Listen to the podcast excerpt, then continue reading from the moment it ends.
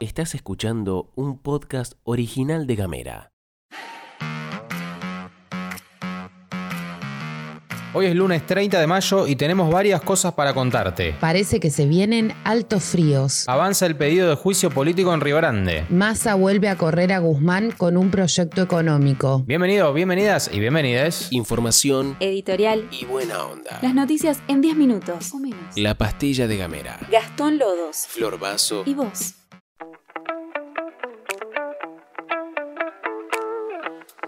Arrancamos la semana contándote que tenés que abrigarte porque según confirmó el Servicio Meteorológico Nacional, se vienen días de mucho frío en Tierra del Fuego. Se trata de una ola polar de tres días que afectará a las provincias patagónicas, pero que también se va a extender a todo el país. Desde hoy y al menos hasta el miércoles primero de junio habrá vientos del sur que permitirán el ingreso de una masa de aire de origen polar que va a reforzar el ambiente frío e incluso va a llegar hasta el norte del país. Este descenso térmico se va a notar tanto en las temperaturas mínimas como en las máximas. Finalmente, de cara al fin de semana, ATE decidió levantar las medidas de fuerza que mantenía en la sede de OSEF. El sindicato decidió levantar el acampe después de, según informaron, haber asumido con el gobierno provincial una etapa de diálogo constructivo y permanente. De esta forma, en un comunicado oficial, ATE afirmó que esto permitirá a ambas partes dirimir las cuestiones que tienen que ver con los intereses de las y los trabajadores de nuestra obra social. Y según informó desde las bases, esperan poder concretar una reunión en el corto plazo. Según trascendió, el martes habría anuncio en lo que respecta a la obra social y se espera que esa reunión, con la posible presencia de Melella, se haga en estos días. No hay mucho más.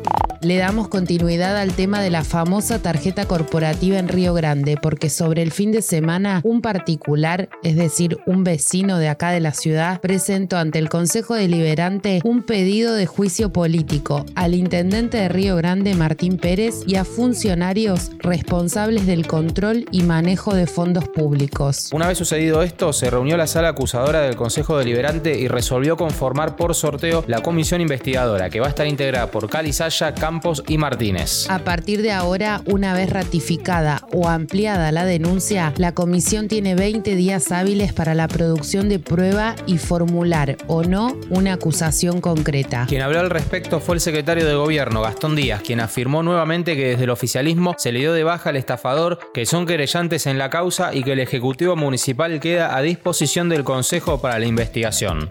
Por segunda vez en las últimas semanas, Sergio Massa corre por delante a la agenda de Martín Guzmán y propone un nuevo proyecto de ley para el bolsillo. Tiempo atrás el presidente de la Cámara de Diputados había realizado pedidos para que se suba el mínimo no imponible de ganancias, algo que terminó sucediendo, pero dicen que antes de lo previsto por el ministro de Economía. En esa línea, Massa volvió a tomar la batuta y anticipó que presentará otro proyecto económico que alivie la situación de los autónomos y monotributistas. Lo que se busca es adelantar el ajuste de facturación al primero de julio. Esto significa que se subirá el límite de facturación de cada categoría y la cuota a pagar quedará igual, ya que el monotributista no salta de categoría por el solo efecto de que la inflación fue superior a la prevista en el presupuesto.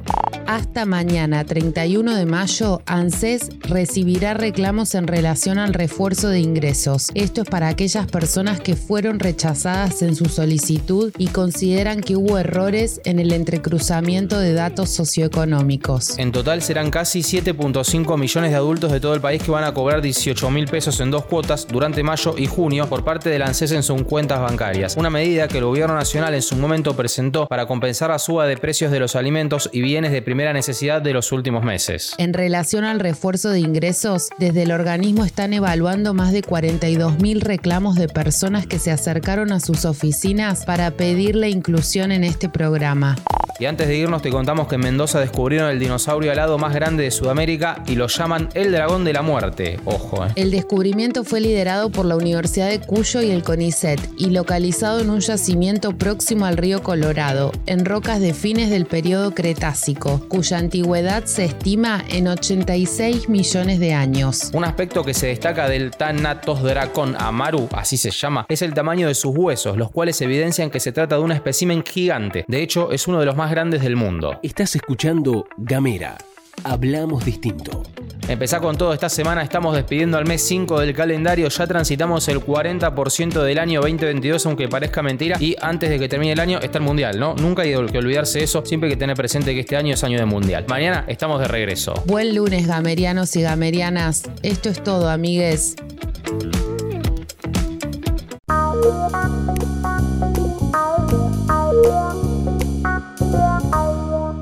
Estás escuchando un podcast original de Gamera.